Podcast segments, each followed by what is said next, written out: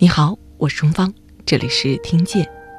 疫情几年的时间里，独立民谣歌手程璧大部分时间旅居在日本的东京。他一直没有闲着，和跨国团队合作，在这三年的时间里出了三张专辑，内容分别是关于英文短诗、世界民谣和《诗经》。同时，他还孕育了一个小生命。开始用母亲的眼光审视这个世界。二零二二年是程璧迈入音乐创作的第十个年头，步履不停中，他收获了什么样的风景？我们回访独立音乐人程璧，听见他的音乐青春。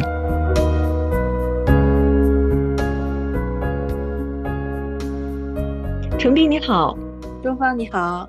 程璧，你现在是在什么地方接受这一次我们的采访呢？我现在在日本的濑户内海这边，刚做完今年的新专辑，嗯，过来休假。新的专辑我们已经看到了，然后它的主题是《诗经》，我就会想说，哎，为什么程璧这一次选择这样的一个主题呢？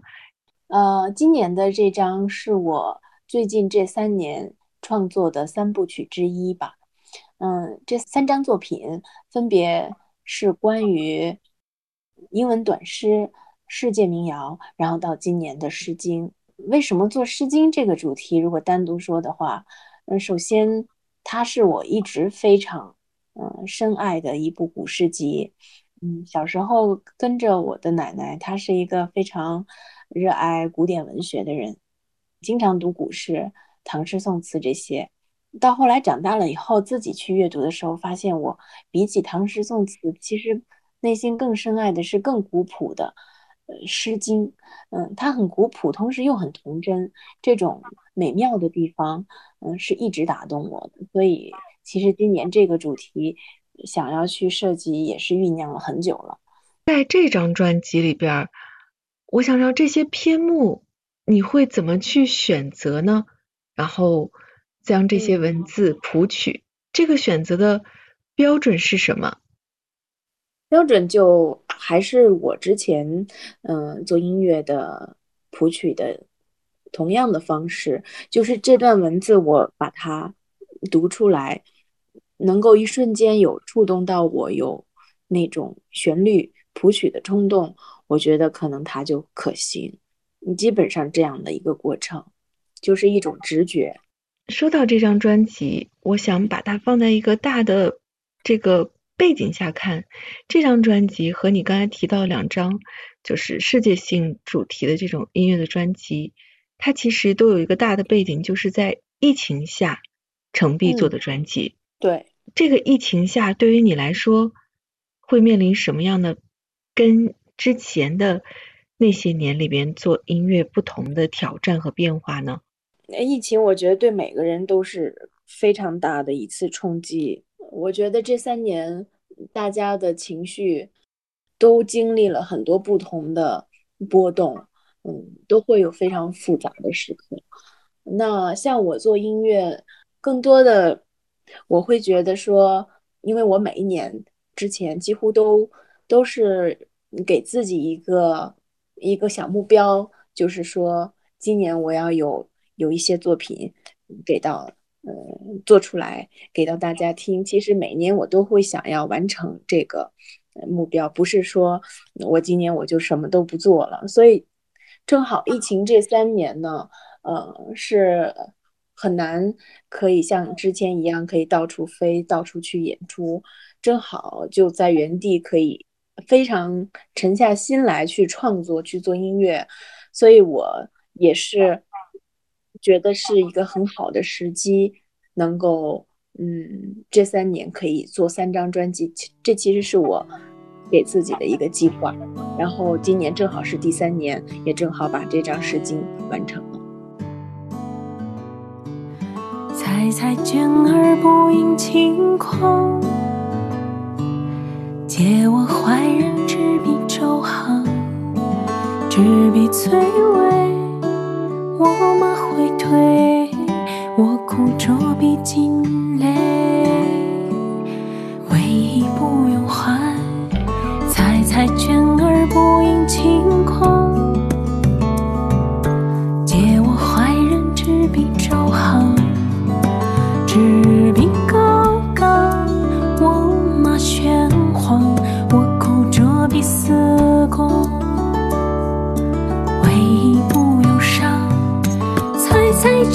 不应轻狂，借我怀人之笔，出。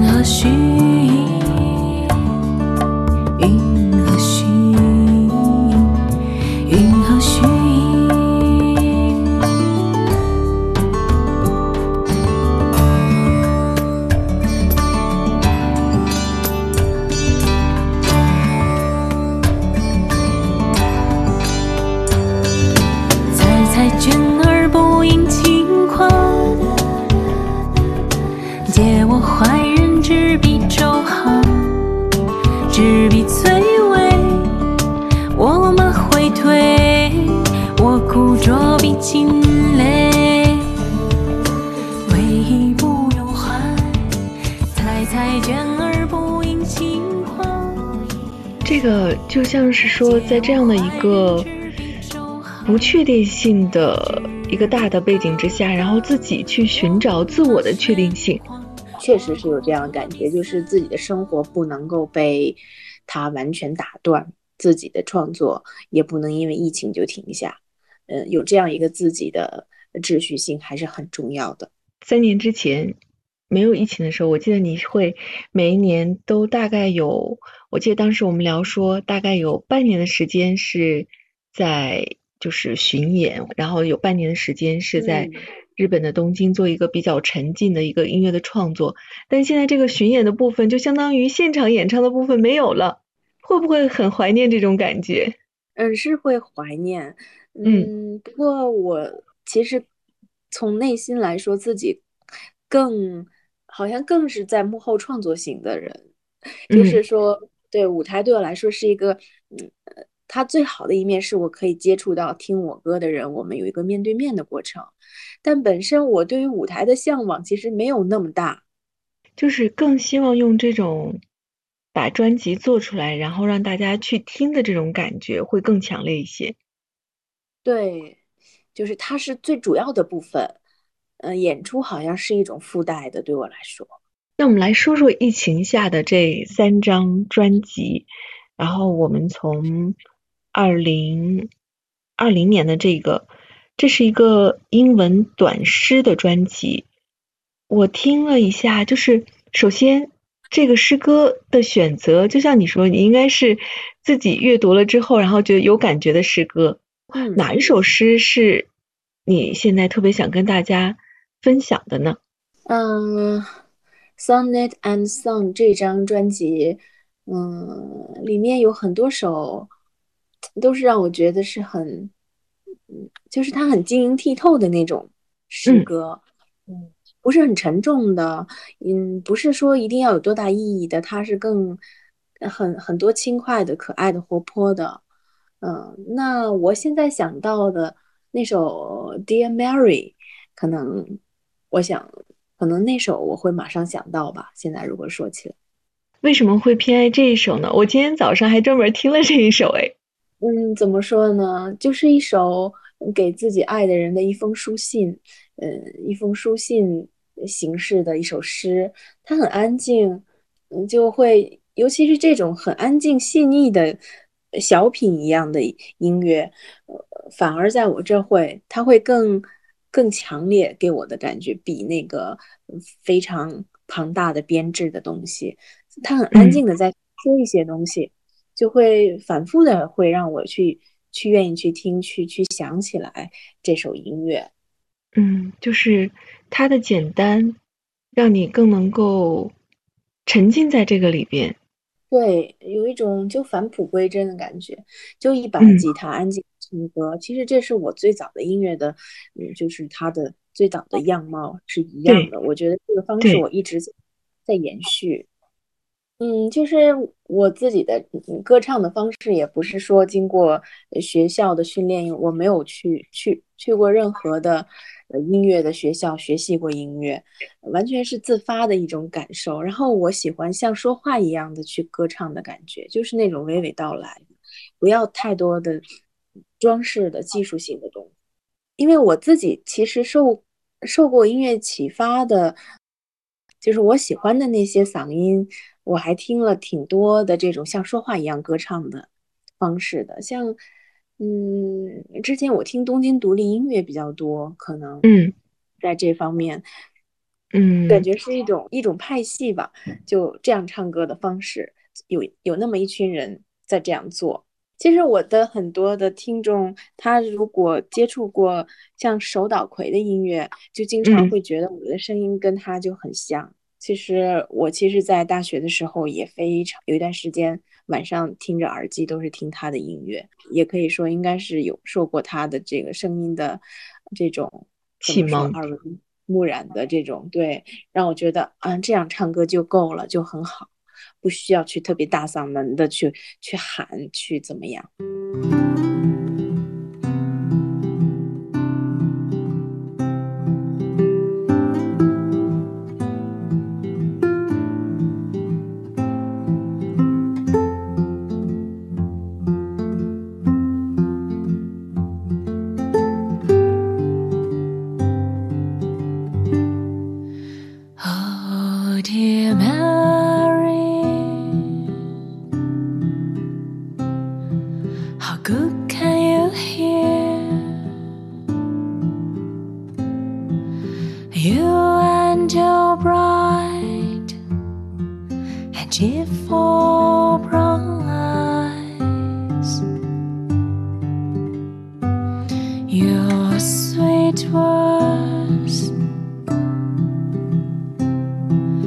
这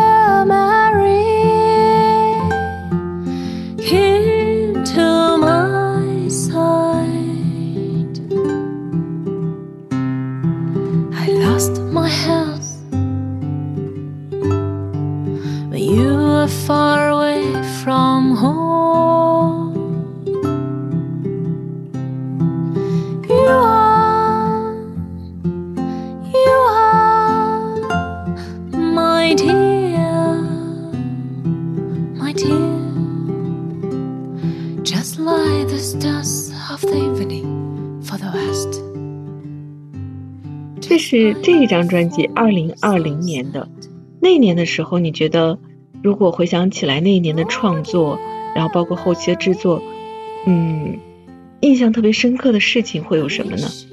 嗯，里面还有一首歌，其实就是那年的，嗯，反映了当下的状态，就是疫情之下。我们都只能在一个小的空间里，尽量不出门，不和任何人接触。突然就进入了封闭的生活环境。那首歌就是，嗯，Good Day Tokyo，就是，因为我当时在在东京嘛，嗯嗯，然后和我一起远程制作这张专辑的，呃，团队那个制作人朋友，嗯。大家他们也是封闭在他们生活的城市。他这位朋友是叫荣谦，之前我们合作了挺多的音乐的制作。嗯，这也是听见的一位嘉宾。对。然后到了二零二零年，就正式一起远程，通过这种线上聊天的方式，嗯，去完成了二零二零年的这张英文短视的专辑。你刚刚提到这个歌，包括这种远程的。各自封闭环境下的这种，嗯，合作和创作，那个时候大家应该有一种共同的情绪在里边，对不对？是的，嗯，有一种比较压抑的感受，然后大家又不不会去把它就就去谈论这种压抑的感受，而是尽量用用更积极的这种方式去表达。当从二零二零年走过去之后，我觉得大家慢慢对疫情这件事情。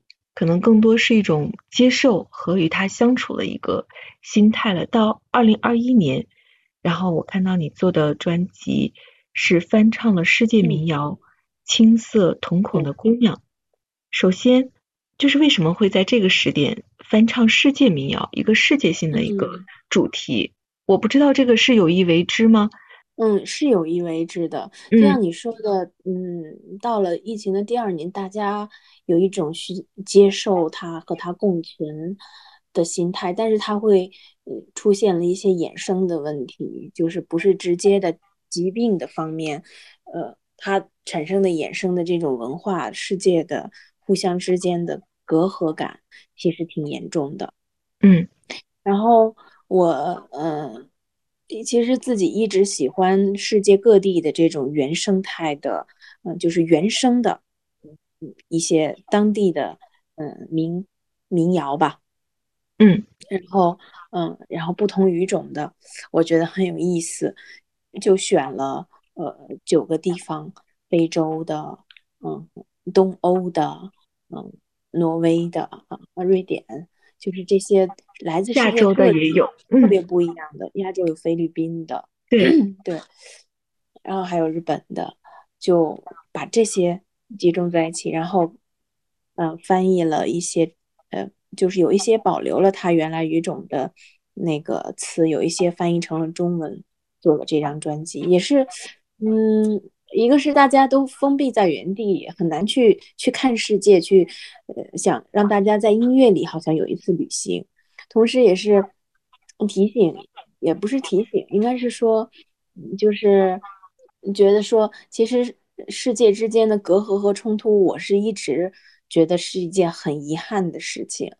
嗯，每一个民族它的土壤都有它诞生的特别美丽的文化的东西，如果是大家能。互相欣赏、去珍视这些东西该有多好，有一种这样的心情在里面也。嗯，就是通过自己能够使用的方式去表达自己内心对于世界的一种爱的呼唤吧，可以这么说吗？嗯，对。嗯，这这张专辑里边，我今天上午也是专门又听了一下，然后真的就像你说，它是一个。选域特别广泛的一张音乐专辑，真的是世界民谣。嗯，在这个里边的话，你会想起来觉得哪一首是？当然都是自己的孩子，但是哪一首是你特别想要跟大家推荐去分享的呢？里面有一首是来自冲绳的民谣《童神》。嗯，这首其实。我在选它的时候，其实因为那个时候我也正好在孕期，就很有一种连接感吧，对于自己未来的这个孩子一个新生命即将诞生的一种期待。嗯，这首歌和这首歌完全是吻合的。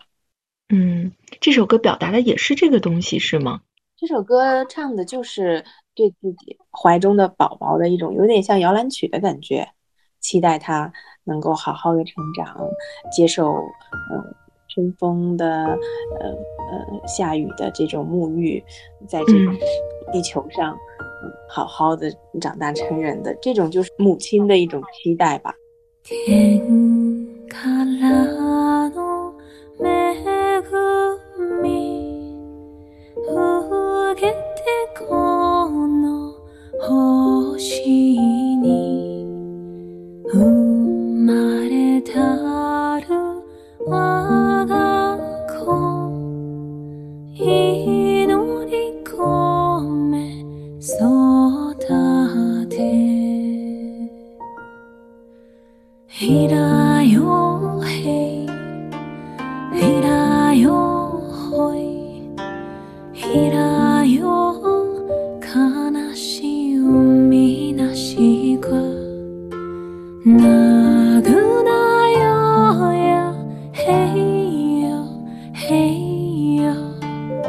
ティラの光受けて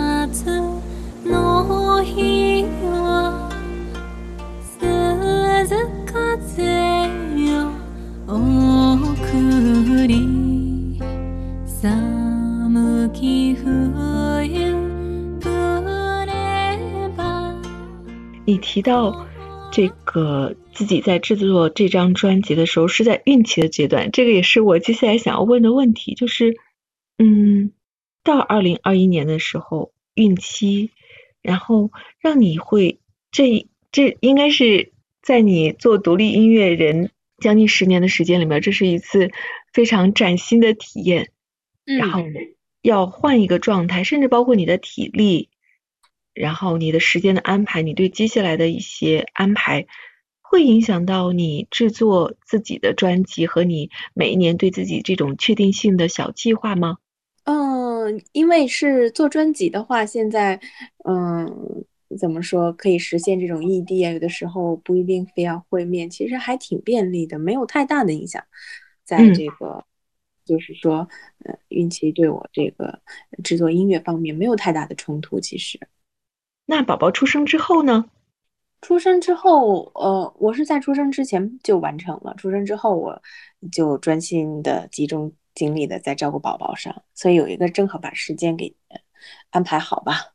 嗯，是一个把自己的生活安排的妥妥的姑娘啊。嗯，现在这个到二零二二年的这张专辑，我们说这个时候程璧的身份已经发生了一个变化。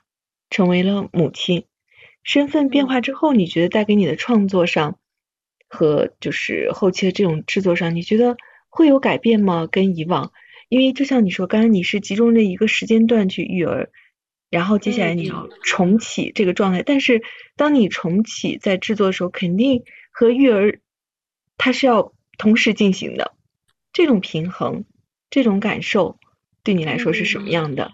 我有的时候还挺庆幸自己就是选择这个职业做独立音乐，这样的话我可以完全跟着自己的节奏去走，嗯，就是每天这周的安排，哪哪哪天的时间去录音，哪天时间和大家呃聊制作这些东西，然后其余的时间照顾宝宝，还是都能够比较呃自己自主性去把控的。然后经常会收到问题说，做了母亲之后做。会有什么变化？好像没有那么直接的。我我现在目前的感受啊，嗯，我觉得它应该是一个慢慢的，就像我是慢慢的进入母亲这个角色，不是说好像这个嗯一个小婴儿出生，好像马上就能够进入到母亲的角色一样。其实是一个循序渐进的过程。目前我感觉怎么说呢？因为今年的这张《诗经》的旋律，嗯，都是在嗯。照顾宝宝之前，我已经完成的，所以在进入育儿阶段之后，更多的是一种按部就班的工作，呃，就是说安排时间往下推进，嗯，所有的创意灵感的部分，其实在之前已经完成了，嗯，如果说做了母亲之后会有更多的新的呃新的旋律会有什么变化，可能是下一张专辑会有的事情，所以下一张专辑的主题。然后和一些旋律已经有有谱了，对吗？没有没有，呃，我不知道是不是刚刚我讲的，嗯，不是很清楚。呃，下一张我还目前没有任何的计划。我是指，其实《诗经》这张专辑，呃的旋律是在宝宝出生之前我也已经完成的。这样说来，我觉得作为一个听众，作为一个粉丝啊，我觉得我还挺期待下一张专辑的，因为。应该说下一张专辑，真正的对做了妈妈之后一些，对那个时候书写的情绪和要表达的内容到底会是什么呢？现在还没想到，对吗？对，就是这三年正好我自己，嗯，按照计划，嗯，完成这三张，所以之后的新的状态，我也还还是也自己也不知道。其实谈到这个今年的这张专辑《诗经》。我们还没有聊说想要跟大家分享的，或者说你觉得印象最深刻的作品是什么呢？《诗经》这张我里面有好多首都很喜欢的，自己就是嗯嗯，其实所所有的我的歌都都像是自己的一个一个小孩儿，对，是在我这儿没有对没有说前后顺序，我会马上想到的这张里面最后一首吧，《卞有梅》也是一首很很返璞返璞归真的歌。嗯，他用的配器也很简单，又很可爱。本身《卞有梅》这首诗，呃，也是呃少女对这个自己未来的未来的那个心上人的一种期待，也很可爱俏皮的一首呃《诗经》里的一首诗，其实。哦，对，今天它里面说，嗯，梅子熟了七分了，嗯。呃，我的心上人怎么还没出现呀？嗯，然后梅子马上就要掉了，就是就是已经熟透了，怎么我的心上人还没有出现呀？就是少女的那种倾诉的情怀。对，但是你再不摘，这梅子再不摘，它就已经要要那个熟透了，就很可爱的那种情绪。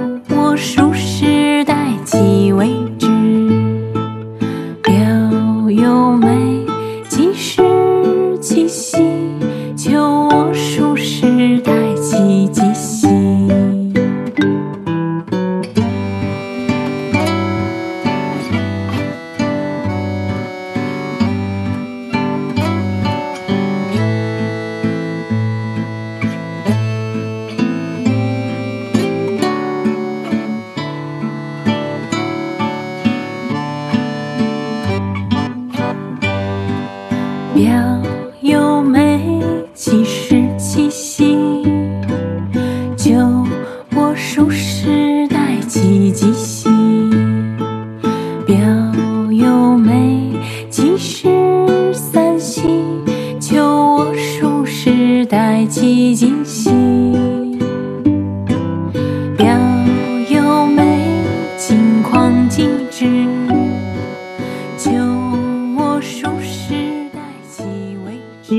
诗经》里边是在这个国风篇里边，然后应该里边很多都是非常，嗯，就是我讲怎么讲啊，讲共情，就是我们现在即便是隔了这么长的时间，我们现代人也能够去理解这种情绪的东西。对对，我为什么选择是国风？因为其实《诗经》我最爱的就是国风这些篇章，嗯，它不是那种官方的东西，那种宫廷，呃，非常的。大场面，呃，特意创作的，而是它就是在来自于民间的，嗯，甚至是耕田时候哼出的小曲，它是非常真实的东西，嗯，所以才，嗯，就是过了几千年，我们现在都会有共鸣，因为它就是和我们的日常是相通的，嗯，所以这个也是你想要把它表达给，就是用音乐的形式表达给大家的原因所在，对。嗯，就是觉得，因为大家一听《诗经》或者古诗，会觉得它很很古老。但我这次就反而不想用古老的方式去吟唱，把它唱的也很古老，而是就是用现代民谣的这种，像像我这样说话的感觉去唱这些东西。我觉得它会新鲜，会好玩一点，也是我自己的表达。最后到节目的最后了，然后我想问程璧一个问题是。因为我们从今天的这个采访里边，我觉得跟四年前采访特别大不一样，就是它多了疫情的这个时代的主题。那在疫情之下，就像你说的，可能二零二零年一样感受过那种恐惧、那种无序感，然后到后来慢慢的找到了这种秩序感和确定性。我想知道，在这个过程中，你所做的这件事情，音乐本身，它。给到你什么样的力量呢？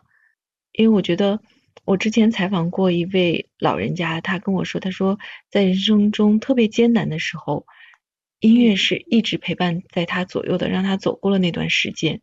对于你来说，音乐给予你这几年的力量，会跟疫情前会有什么不同了吗？怎么说呢？当我每次走进录音棚里去录自己的声音。或者是和大家一起讨论编曲，在这个音乐里的时候，我会觉得，特别是自己，就是一种回归到我本该在的状态里的感觉。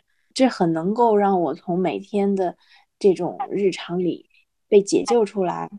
怎么说呢？就是每天的日常，可能大部分时间会重复在琐碎里，但是音乐就会让让我觉得这是活着的意义。